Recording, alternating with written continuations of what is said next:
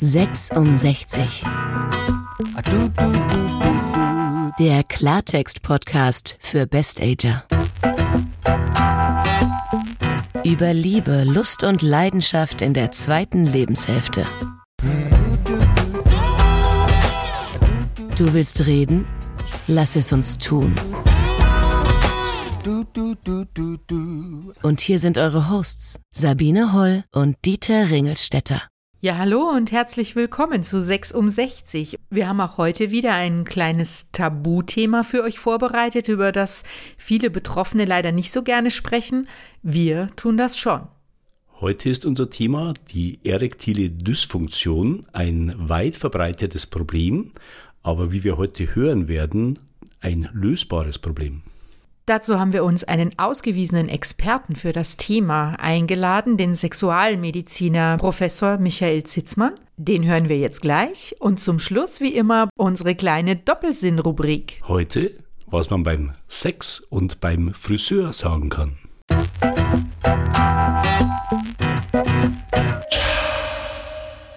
Was man nicht nur beim Sex und beim Friseur oder was man eigentlich immer sagen kann, ist Make Love, not War in unserer Zeit. Allerdings kann man beim doch recht fortgeschrittenen Lebensalter der meisten mächtigen Politiker leider auch gar nicht mehr sicher sein, dass das so funktioniert bei denen mit dem Liebemachen. Wobei erektile Dysfunktion nicht unbedingt nur ein äh, Laster des Alters äh, sein muss, Sabine, sondern oft auch junge Männer schon erwischt.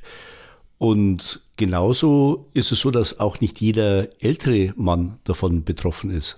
Und wenn ja, kann man so einiges dagegen tun.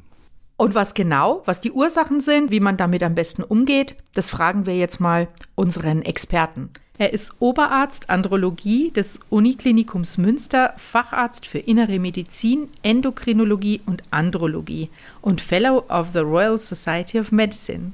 Herzlich willkommen im Podcaststudio, Professor Zitzmann. Ja, vielen Dank für die Einladung. Ich bin gerne hier. Unser heutiges Thema passt ja leider nur allzu gut in dieses verbreitete gesellschaftliche Vorurteil, nachdem in Sachen Sexualität ab 50 sowieso mehr oder weniger tote Hose herrscht und Dinge wie Leidenschaft und Lust eher in der Reproduktionsphase angesagt und aktuell sind. Bitte klären Sie uns auf, lieber Herr Zitzmann als Sexualmediziner, wie sieht's denn wirklich aus? Bekommen alle Männer irgendwann Probleme mit Prostata und Erektionsschwäche, schwindet die Libido und löst sich das Begehren in Luft auf, so wie bei vielen leider auch das Haupthaar? Das ist eine schöne Frage. Ähm, auf jeden Fall passiert etwas mit dem Alter. Natürlich äh, nimmt die Erektionsfähigkeit mit dem Alter ein bisschen ab. Äh, auch die Libido nimmt etwas ab, aber das ist hauptsächlich auch eine Funktion der allgemeinen Gesundheit und natürlich auch der Partnerschaft. Und wie sieht es mit der Häufigkeit aus? Stimmt eigentlich die Beobachtung, dass Menschen mit zunehmendem Alter immer weniger Sex haben? Oder hat es vielmehr mit der Dauer der Beziehung zu tun? Äh, wer älter ist, ist häufiger schon länger in einer Partnerschaft. Aber es gibt ja durchaus auch Paare, die äh, sich später gefunden haben oder neu finden. Und da sieht man, dass die Sexualität zum Beispiel bei 70- oder 80-jährigen Menschen sogar genauso intensiv und häufig sein kann wie bei 20-Jährigen, wenn das Paar einfach neu verliebt ist. Und äh, wenn 29-Jährige schon zehn Jahre zusammen sind, äh, nimmt die Sexualität auch einfach ab. Das ist eben eine Funktion äh, der, äh, der Dauer der Beziehung. Aber natürlich haben wir viele körperliche Erkrankungen, die die Libido senken können und auch die Erektionsfähigkeit beeinträchtigen können, die natürlich mit dem Alter häufiger werden. Wenn ich Sie richtig verstehe, wenn ich mich aber gesund ernähre, versuche Übergewicht zu vermeiden, Sport betreibe, dann habe ich gute Chancen, auch im höheren Alter noch äh, sexuell aktiv sein zu können. Ja, ganz genau, das ist wichtig. Natürlich gehört auch mal ein bisschen äh, Glück dazu und Genetik dass man keine chronischen Erkrankungen entwickelt wie kardiovaskuläre Probleme oder Krebs zum Beispiel, die natürlich äh, alles beeinträchtigen können. Aber zum Beispiel beim Typ-2-Diabetes, äh, der ja eine ganz typische Zivilisationskrankheit darstellt, da haben wir schon viel in der Hand, denn der ist immer mit dem Übergewicht verbunden. Wir haben zum Beispiel 280-jährige Männer gesucht, die komplett gesund sind, die keine Medikamente einnehmen, die nie einen Herzinfarkt oder Schlaganfall hatten, die keinen Diabetes hatten, die nie Krebs hatten. Natürlich ist das schwer, solche Männer zu finden, aber die sollten uns als Beispiel dienen für eine Studie, wo wir herausfinden, was haben diese Männer richtig gemacht äh, und was zeichnet sie aus. Und diese Männer hatten alle eben kein Übergewicht und noch eine Sexualität, die der von jungen Männern durchaus ähnelte. Das ist ja sehr interessant. Sie haben mir mal erzählt in einem anderen Gespräch, dass es wohl eine Erhebung gab zur Häufigkeit des Auftretens sexuell übertragbarer Krankheiten. Und zwar im Vergleich ähm, ein Altenheim und ein Youth Hostel. Ja, das ist richtig. Ähm, tatsächlich ist die Chance, dass man sich eine sexuell übertragbare Erkrankung einfängt im Altenheim, häufiger oder höher als äh, in einem Youth Hostel, wo viele Backpacker unterwegs sind und sich kennenlernen. Aber im Altenheim, wo jeder sein eigenes Zimmer hat und die Leute viel Zeit haben, da passiert auch einiges. Das sollte man ähm, nicht vergessen. Und ähm, tatsächlich ist es ja auch so, dass das ähm, Pflegepersonal häufig versucht, solche Dinge zu unterbinden. Aber die gehören einfach zum menschlichen Leben dazu. Und die Leute lassen sich das auch nicht verbieten. Und es widerlegt ja auch die Eingangsthese, dass ab 50 sowieso tote Hose herrscht. Sexualität ist in jedem Alter ein Grundbedürfnis demnach. Ne? Genau, Sexualität ist in, in jedem Alter ein Grundbedürfnis. Natürlich ändern sich viele Dinge, wie die Sexualität abläuft, äh, wie zum Beispiel auch die Refraktärzeit für äh, eine Erektion äh, ist beim älteren Mann, ist die eben länger. Der kann dich nach zehn Minuten schon wieder äh, auch eine ältere Frau wird, wird nicht äh, fünf oder sechs Orgasmen pro Nacht haben können. Aber ähm, das ist äh, durchaus einfach eine intensive Sexualität, die trotzdem auch durchaus noch erfüllender sein kann als im jungen Alter, weil man einfach diesen Leistungsdruck oder äh, vielleicht auch die Angst vor Unbekanntem gar nicht mehr hat. Denn ähm, Sexualität ab 70 zum Beispiel beinhaltet natürlich auch viel mehr Erfahrung und Gelassenheit im Vergleich zu jungen Menschen. Man weiß, was einem gut tut, man weiß, was schön ist und wie man es machen kann äh, und was auch nicht mehr so einfach geht. Und das ist äh, einfach auch äh, ein, Stück weit Entspannung und, und eben auch schön für die Paare in diesem Alter. Hat eigentlich überhaupt die Häufigkeit von Sexualität eine Auswirkung auf das Sexualleben im Alter? Also ob jetzt mit mir selbst oder Partner oder Partnerin? Ja, natürlich gibt es auch Sexualität allein. Natürlich ist äh, im meisten, in den meisten Fällen würde ich sagen, es ist zu zweit schöner. Aber es gibt auch eine Sexualität allein. Und ja, natürlich, je häufiger man es macht, äh, umso mehr Lust hat man auch dazu. Sie haben ja gerade angedeutet, dass mit zunehmendem Lebensalter sich die Praktiken auch verändern, ne? dass manche Dinge vielleicht beschwerlich hm. werden oder hm. ähm, zu leistungsorientiert ja. sind, dass aber der Genuss und die Genussfähigkeit hm. darunter nicht leiden, sondern dass es vielleicht sogar schöner sein kann, weil man sich mehr Zeit lässt. Mhm. Ganz genau. Also dass man sich, dass man diesen Leistungsdruck nicht hat. Ähm, viele junge Leute, das ist ja auch ein Problem, sehen Pornos an und meinen, sie müssten sowas können, was da im Film gezeigt wird, was überhaupt nichts mit der Realität zu tun hat. Und ältere Leute wissen einfach für sich selber, was schön ist, was gut ist, was noch geht, was nicht geht. Wenn vielleicht irgendwelche körperlichen Gebrechen dabei sind oder auch körperliche Schwäche, dass man manche Stellungen einfach nicht mehr so gut äh, kann. Aber das gibt ja immer Lösungen dazu. Und Sexualität heißt ja nicht immer nur harter Sex, sondern auch Zärtlichkeit und äh, es kommen auch Hände ins Spiel und ähm, Küssen und solche Dinge sind äh, auch einfach mit, äh, mit weniger körperlichen Fähigkeiten immer gut möglich. Jetzt ist aber für die meisten Paare immer noch die Penetration sozusagen das Herzstück der sexuellen Begegnung.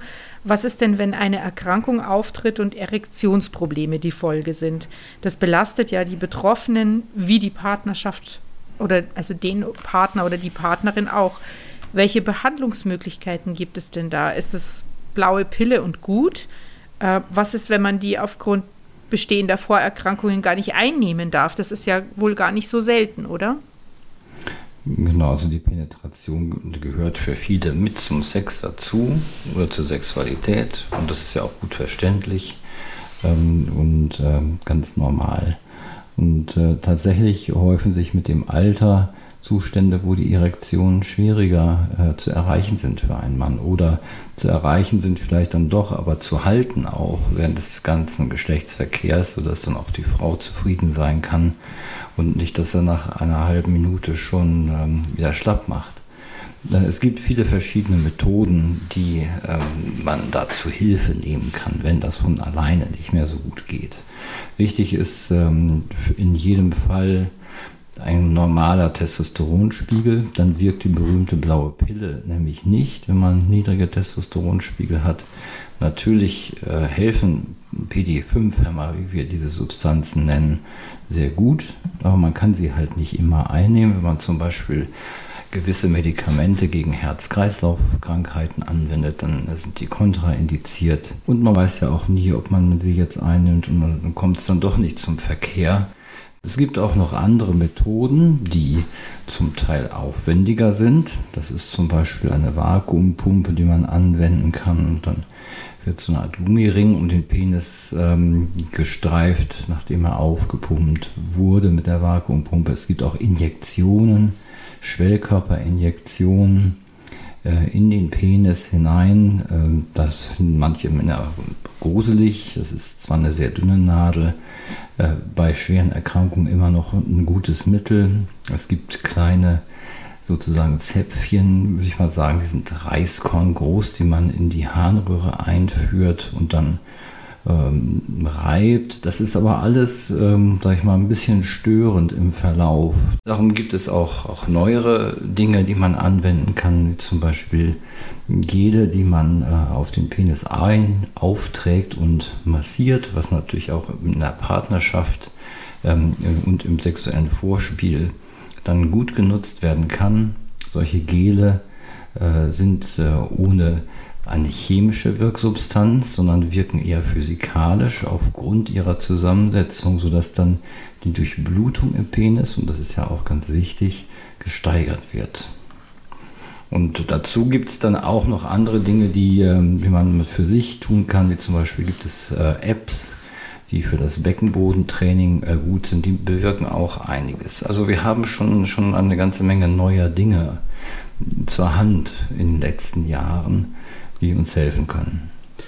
Wie kann ich denn bei den Präparaten, die jetzt nicht verschreibungspflichtig sind und auf dem Markt sind, unterscheiden für mich, äh, was wirklich auch einen wissenschaftlichen Hintergrund hat oder was einfach eine Geschäftsidee ist?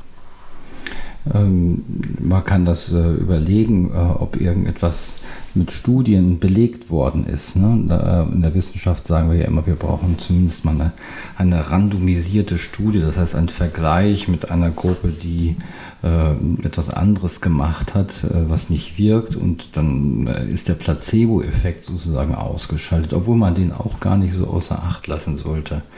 Ein Placebo-Effekt ist nach wie vor ja auch gar nicht so schlecht. Ähm, natürlich gibt es viele Dinge, die so im Internet irgendwie erhältlich sind und wenn man dann ein bisschen nachguckt, was so im Impressum steht, dann findet man ähm, manchmal gar keine Studien oder irgendwelche Veröffentlichungen, die gar keine echten sind.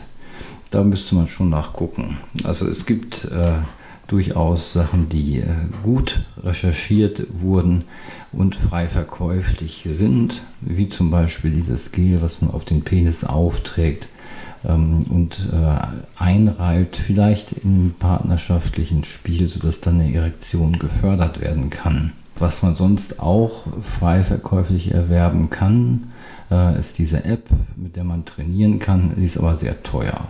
Die Infos zu den Behandlungsmethoden, die Sie angesprochen haben, die packen wir dann heute für die Zuhörer in die Show Notes. Das heißt, die mhm. können dann im Anschluss nachlesen, welche Produkte sie ausprobieren können oder mhm. was ihnen da weiterhelfen kann.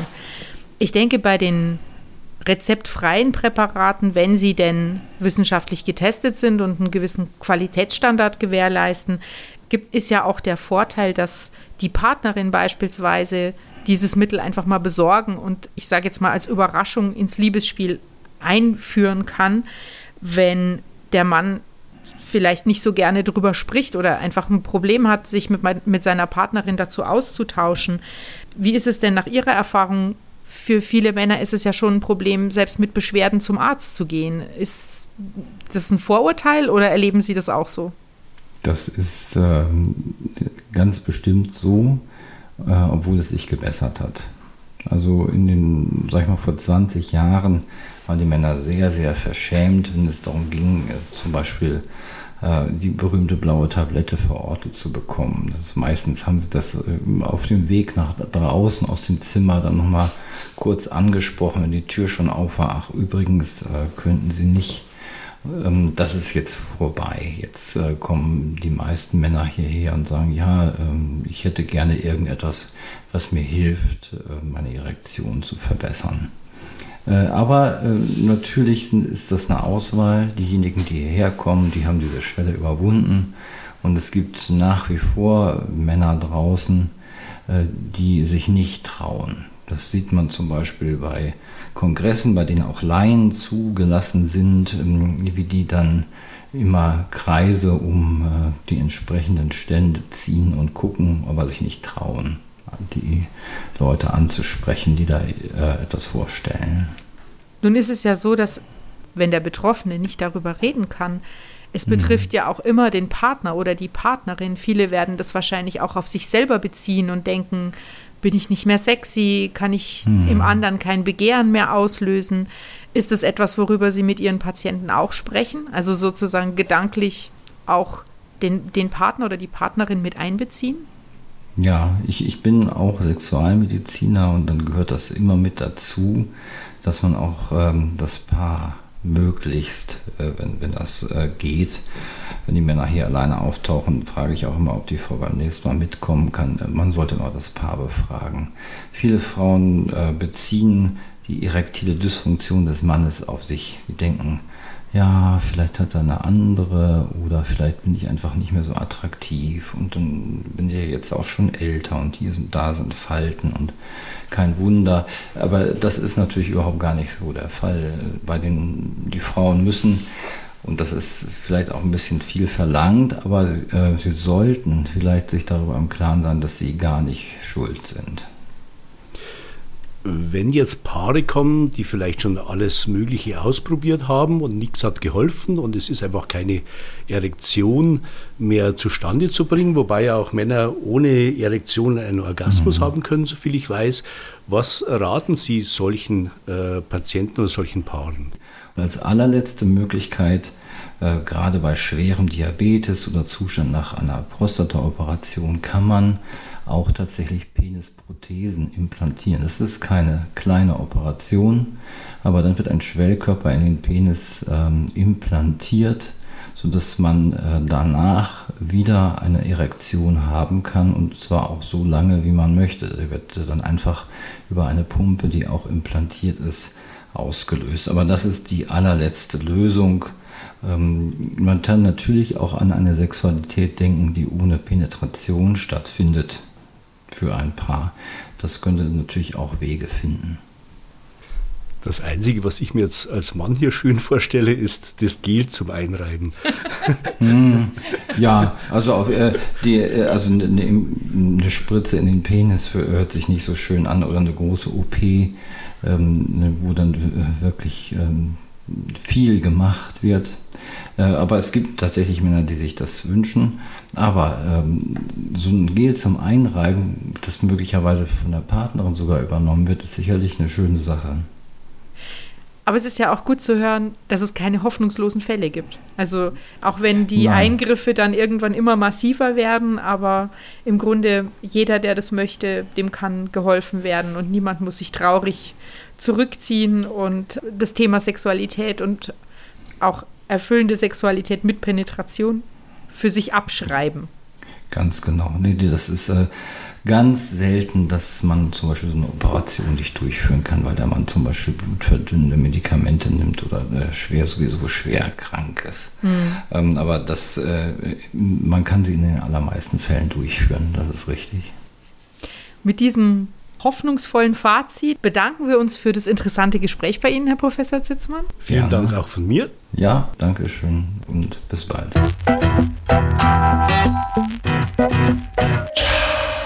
So, und jetzt zum Schluss noch unsere kleine Doppelsinn-Rubrik. Heute, was man sowohl beim Friseur als auch beim Sex sagen kann. Heute bitte nicht ganz so kurz wie letztes Mal. So, und das war's auch schon für heute. Wir freuen uns drauf, euch, wenn ihr nächstes Mal wieder einschaltet. Bis dahin, alles Liebe, eure Sabine. Und der Dieter.